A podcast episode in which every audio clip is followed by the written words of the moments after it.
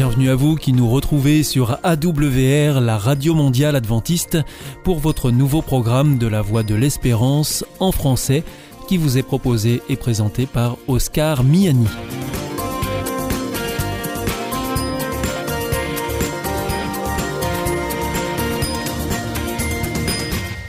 C'est donc parti pour les 30 prochaines minutes ensemble. Merci de votre fidélité à la voix de l'espérance.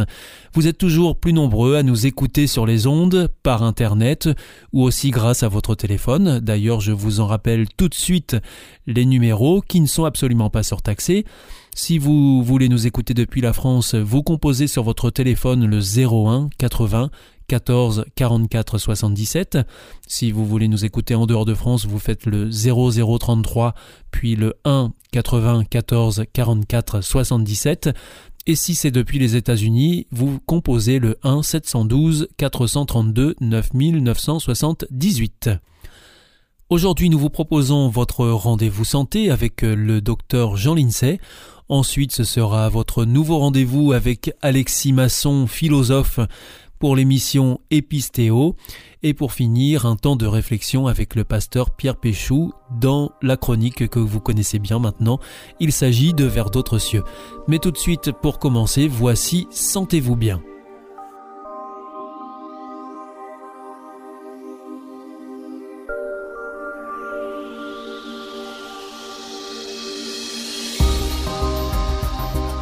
Docteur Jean Lincey, bonjour. Bonjour Oscar. Bienvenue pour euh, cette émission Sentez-vous bien, merci de nous retrouver. Alors euh, vous allez nous parler aujourd'hui euh, de santé comme vous avez l'habitude de le faire à ce micro. Et aujourd'hui vous venez nous parler du tabac parce qu'il y a du nouveau concernant le tabac. Il y a du nouveau et, des clarifications. Oui. Sur le, la, méthode à adopter pour obtenir un sevrage du tabac. Alors déjà, on peut revenir sur les statistiques nationales. Bah, en France, euh, nous avons euh, en moyenne 27% euh, de la population qui fume chez les 18-75 ans. Oui. Et avec une petite disparité régionale, hein, on, a, on observe davantage de fumeurs dans le sud, hein, puisqu'on a en PACA 32%, en Occitanie 30%, et puis on a aussi le, les Hauts-de-France qui sont à 30%. Par contre, euh, fume moins euh, l'Ouest, et puis l'île de France. On s'aperçoit aussi qu'il euh, y a encore un pourcentage assez élevé de femmes qui fument pendant la grossesse. Par exemple, en Bretagne, on a 28% des femmes enceintes qui fument. Et il y a quand même trop de femmes qui continuent à fumer pendant leur grossesse, oui. Oui, parce qu'il faut rappeler que le, tabac pendant la grossesse, c'est vraiment à éviter. Bah, bah oui, vraiment, oui, ça c'est sûr. Euh, au troisième trimestre de grossesse en France, on a 16% de femmes qui fument. Là où c'est le plus marqué, c'est dans les Hauts-de-France et en Normandie.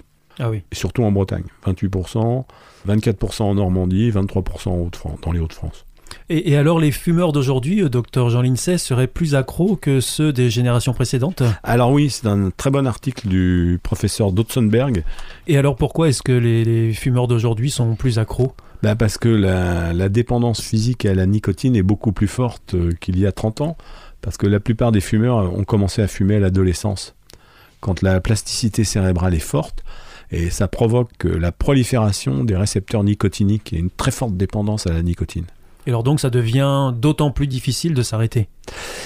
Oui, mais on a des techniques qui peuvent y arriver. Alors évidemment, le rêve, ce serait euh, déjà de passer le message qu'il ne faut jamais mettre de fumée euh, dans un poumon. Il euh, faut commencer par le début. Surtout pas avant 30 ans. Hein. Mhm. Jamais avant 30 mhm. ans. Bon, mais pour ceux qui malheureusement se sont fait piéger par les artifices de l'industrie du tabac, qui, je vous le rappelle, est, l'industrie, des industries les plus concentrées au monde, puisqu'il n'y a plus que trois gros fabricants de tabac au monde, et ces, industries qui, rapportent un argent énorme, euh, colossal, colossal, euh, n'ont aucun scrupule euh, et utilisent tous les subterfuges. C'est, l'industrie du tabac qui a, inventé le, lobbying hein, avant-guerre en faisant fumer les femmes. Ils étaient, ils étaient très tristes, les, gens qui vendent du tabac, parce qu'il y avait la moitié de l'humanité qui leur échappait, puisque les femmes ne fumaient pas.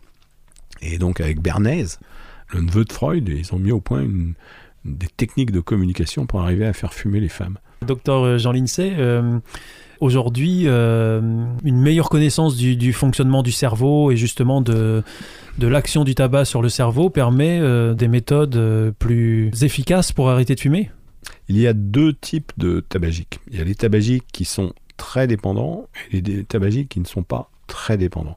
Pour les tabagiques qui ne sont pas très dépendants, les techniques comportementales peuvent suffire. D'accord. Et du reste, il y a beaucoup de gens qui arrêtent tout seuls dans leur coin sans symptômes de sevrage. C'est-à-dire que à partir du moment où le patient a bien pris conscience qu'il fallait arrêter de fumer, il arrive un moment où, euh, en somme, le, cortex, la raison, reprend la main sur le cerveau émotionnel. Et ça, c'est très fascinant à voir. C'est c'est très plaisant. Les patients vous racontent que, bah oui, j'ai arrêté du jour au lendemain et euh, facilement comme ça. Facilement. Du reste, il y en a même qui disent si j'avais su, j'aurais arrêté plus tôt. D'accord. Et donc je leur dis toujours euh, tentez le truc. Hein, euh, ça, c'est vraiment pas dangereux. Sauf qu'avec le tabac, il y a une bonne nouvelle, c'est que plus on essaye, plus la probabilité pour que la N plus 1, la nouvelle tentative finisse par fonctionner soit bonne, augmente. Plus vous essayez, plus ça marche. Donc, faut, alors que souvent, ils se disent, quand ils, échouent, ils disent Ah, zut, j'ai pas réussi, je vais pas y arriver. Non, c'est pas vrai, c'est le contraire. C'est bien de retenter le coup jusqu'au bout. Plus vous échouez, plus ça risque de marcher. Bon. Et alors pour ceux qui euh, ont plus de difficultés Alors pour ceux, voilà, c'est ça. C'est pour ceux qui ont plus de difficultés, il suffit de mettre en place une stratégie de substitution forte. C'est-à-dire Les noyaux gris de la base du crâne sont en hyponicotinémie, il manque de nicotine chez ces gens-là, parce qu'il y a plein de récepteurs qui ont été plantés pendant l'adolescence, pendant la, jeunesse, et qui réclament leur, nicotine. Et, le sujet n'est plus maître de lui. C'est son vieux cerveau qui, qui, est, le maître chez lui. Il est plus maître chez lui, en somme. Donc, on va lui donner de la nicotine en patch, en en chewing-gum, en spray, jusqu'à saturer ces, récepteurs. Alors comment procède-t-on? Eh bien, on va lui donner une dose un peu inférieure à ce qu'on pense nécessaire. Et on va demander au fumeur de faire aucun effort pour fumer moins la première semaine. D'accord. On dit, ben non, même pas de chez vous, puis vous voyez ce qui se passe. Et la dose va ensuite être augmentée chaque jour si plus de cigarettes sont fumées par jour. Mhm. Et les derniers ajustements se font avec l'effort moral. Cette substitution doit être présentée comme un premier pas vers l'arrêt aux fumeurs motivés et comme un outil pour diminuer la consommation et réduire les risques de rechute aux fumeurs non motivés. Le symptôme, c'est quand le patient remarque que la cigarette n'est pas bonne jusqu'au bout, qu'il ne la mhm. fume pas jusqu'au bout. Au bout d'un moment, il y a un dégoût qui s'installe. Qu'on va mettre en route les techniques comportementales, seulement à ce moment-là. D'accord. Et il faut analyser bien sûr pourquoi fume le, patient, mais il n'est pas cohérent d'exiger un effort pour ne pas fumer alors que le patient est en hyponicotinémie et qu'il fume par besoin viscéral. Mmh, mmh, mmh, alors qu'avec nos traitements de substitution, maintenant, on a le moyen de le libérer progressivement.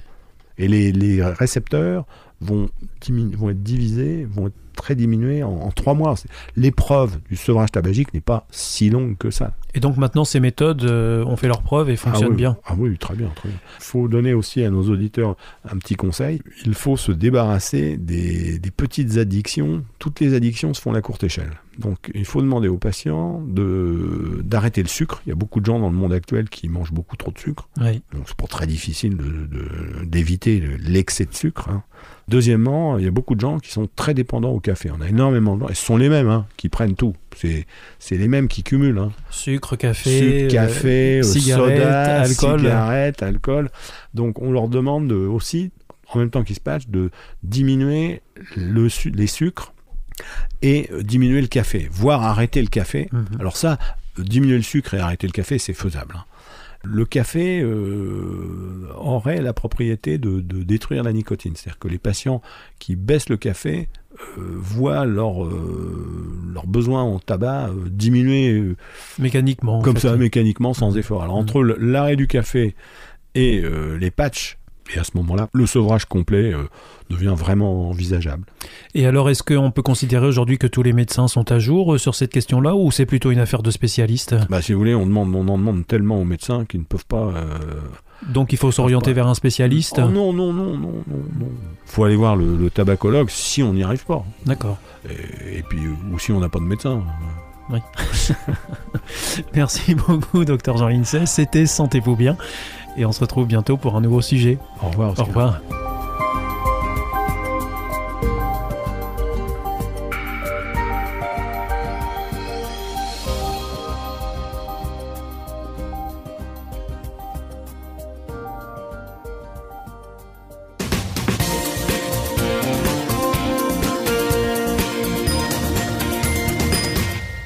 Vous êtes toujours à l'écoute de la Radio Mondiale Adventiste et c'est votre émission La Voix de l'Espérance qui vous est présentée par Oscar Miani et toute l'équipe pour vous accompagner jour après jour.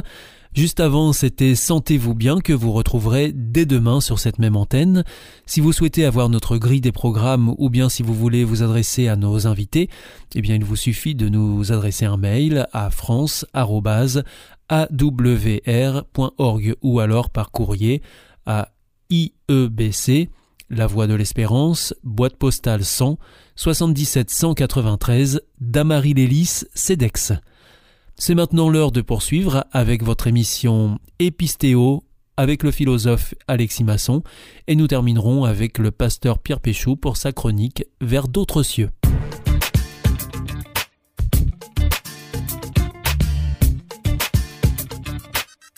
Toutes et à tous, bienvenue dans cette émission Épistéo.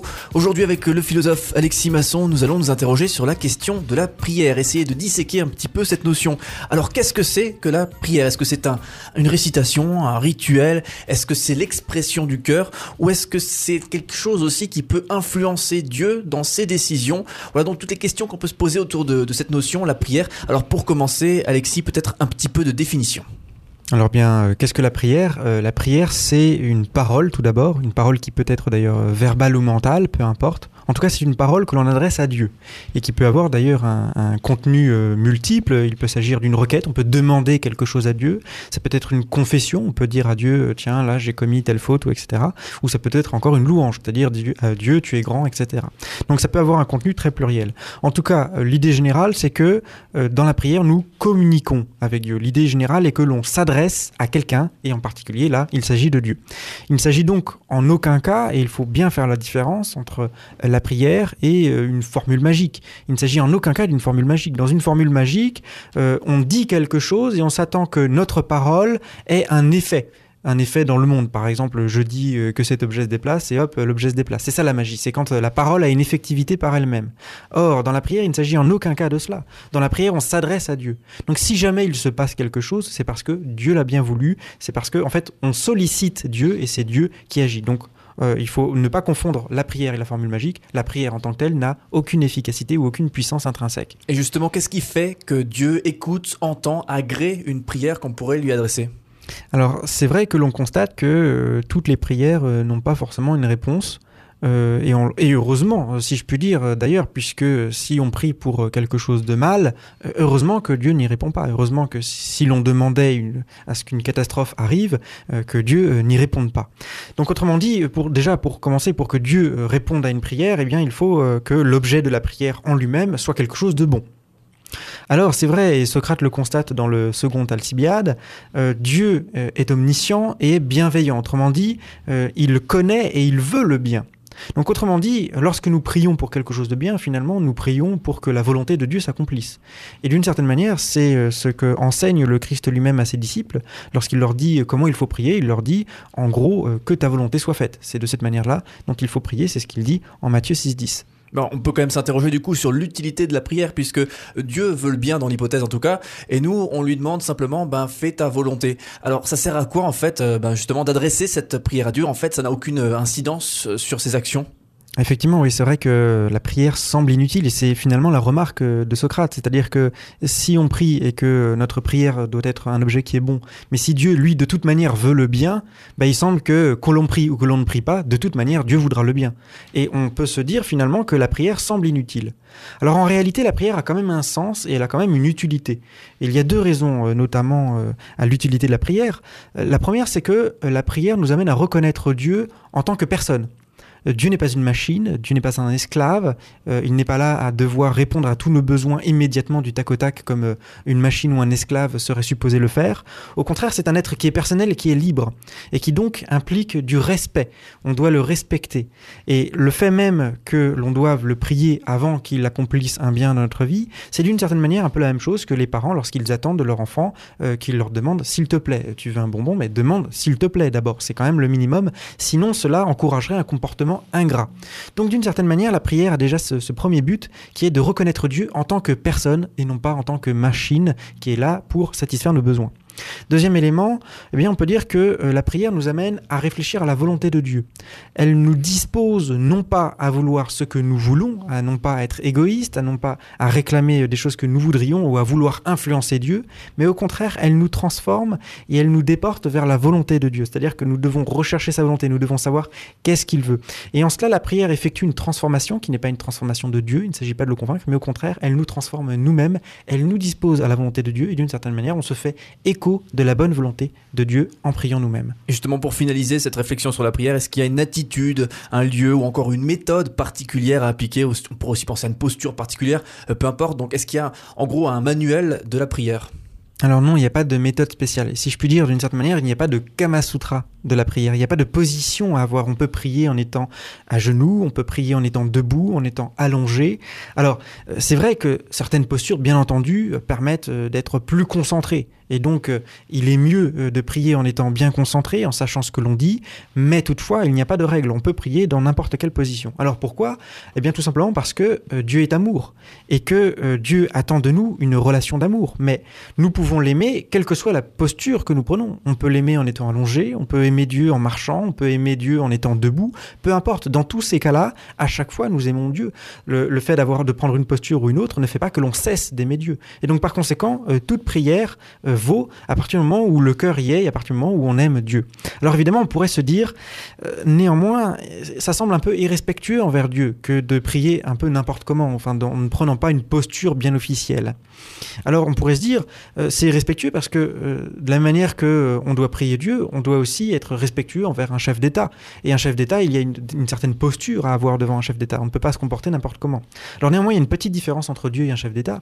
C'est qu'un chef d'État, on doit le respecter certes, mais il ne s'agit pas de l'aimer, il ne s'agit pas non plus d'avoir une intimité.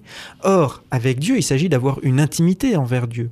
Et d'ailleurs, avec un chef d'État, euh, son épouse euh, n'est pas non plus dans une posture en permanence officielle. Son épouse a une intimité avec le chef d'État. Et là, les protocoles tombent. Et eh bien, de la même manière, puisqu'on est appelé avec Dieu à l'aimer et donc avoir une intimité avec lui, et eh bien là aussi, les protocoles tombent.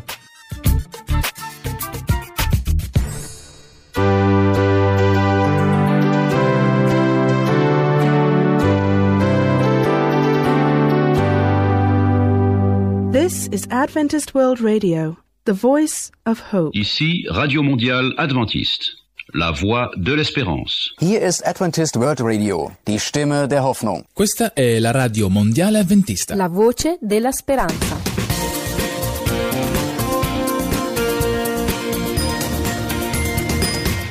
Ici, c'est toujours la Radio Mondiale Adventiste. Vous êtes à l'écoute de la Voix de l'Espérance avec Oscar Miani au micro et toute l'équipe.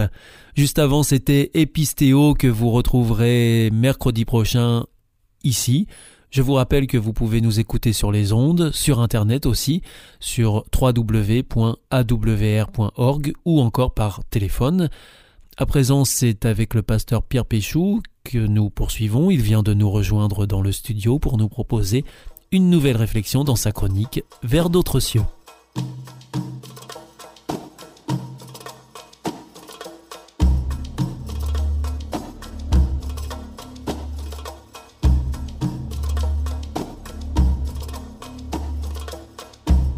Bienvenue à l'écoute de notre émission Vers d'autres cieux. Nous avons le plaisir de retrouver Pierre Péchou à ce micro. Bonjour. Bonjour Oscar, chers auditeurs, bonjour. Alors Pierre Péchou, vous êtes pasteur et vous nous retrouvez régulièrement ici pour euh, nous apporter euh, une réflexion tirée de la Bible et vous choisissez aujourd'hui un texte pour cela que l'on trouve dans le livre de Jacques au chapitre 1er et au verset 13 à 15. Si quelqu'un est tenté, qu'il ne dise pas C'est Dieu qui me tente, car Dieu ne peut pas être tenté de mal faire, et il ne tente lui-même personne. En réalité, tout être humain est tenté quand il se laisse entraîner et prendre au piège par ses propres désirs. Ensuite, tout mauvais désir conçoit et donne naissance au péché, et quand le péché est pleinement développé, il engendre la mort. Alors Pierre Péchou, euh, ce texte semble nous éclairer sur euh, la provenance du mal.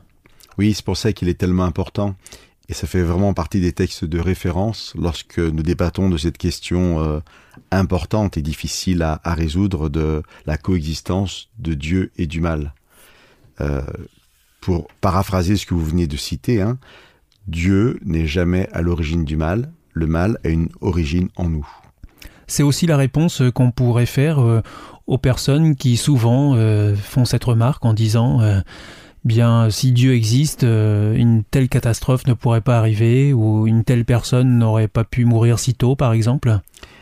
La question que vous rappelez est posée par deux types de personnes. Des personnes qui déjà ne croient pas que Dieu existe et en quelque sorte utilisent l'argument pour se confirmer elles-mêmes que Dieu n'existe pas. Donc c'est une affirmation déguisée en forme de question, et l'affirmation est la suivante, Dieu n'existe pas parce que le mal existe. Et on peut comprendre au passage, soyons respectueux des personnes peut-être en révolte, comme vous preniez l'exemple d'un enfant euh, disparu et qui serait dans cette révolte de dire Dieu n'existe pas, c'est pas possible, je peux pas comprendre parce que mon enfant est mort. Ça, je le respecte tout à fait. Mais vous avez aussi des personnes qui passent par des épreuves, mais pour qui euh, Dieu est important, et qui posent réellement la question comment concilier les deux, l'existence de Dieu?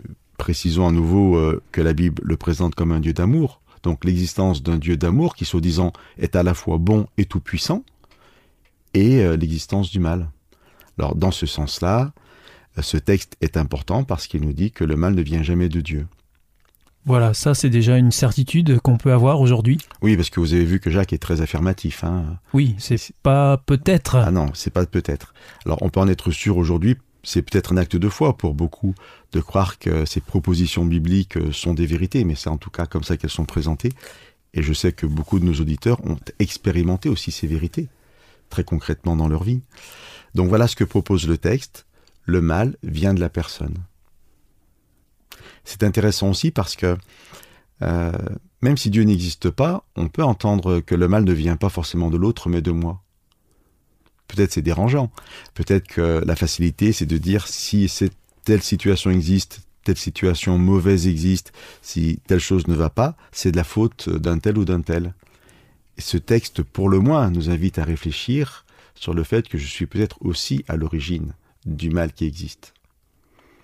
Et alors ce texte, Pierre Péchou, nous dit aussi que les mauvais désirs euh, amènent euh, à avoir des mauvais comportements qui font naître le mal, et la conséquence du mal, c'est la mort.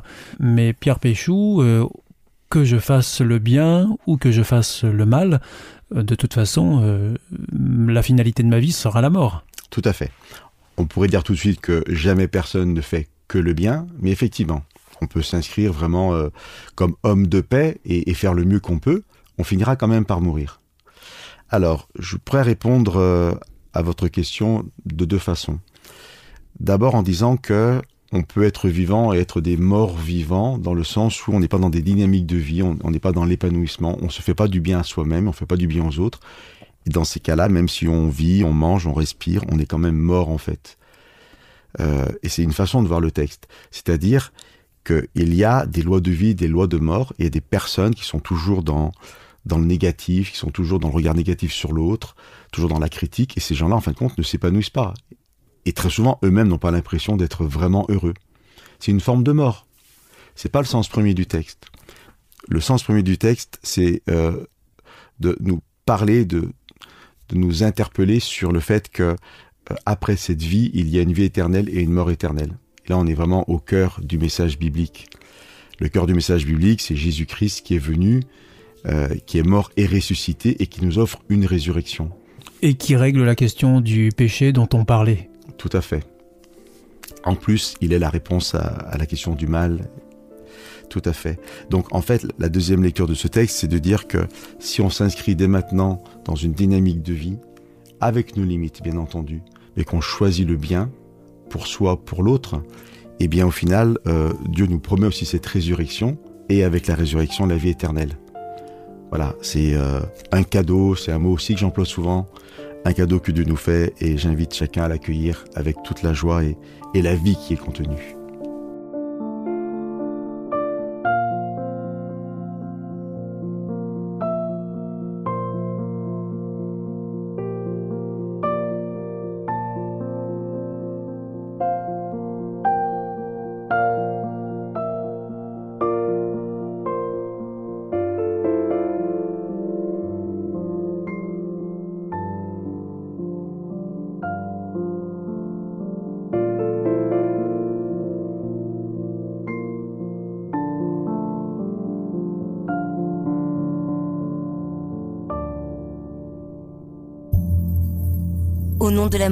Est-ce un nouveau film? Non, c'est le nouveau cours de l'IEBC. IEBC Oui, l'Institut de l'étude de la Bible par correspondance. Tu vas sur le site www.iebc.org et tu découvres tous les cours gratuits. Tu as raison, au nom de l'amour, ça vaut la peine.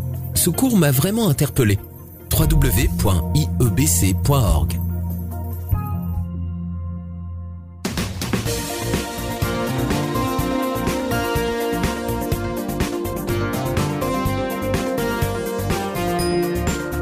Notre émission est maintenant terminée. C'était la Radio Mondiale Adventiste, la voix de l'espérance. Je vous souhaite une très bonne continuation. Que Dieu vous bénisse. À demain.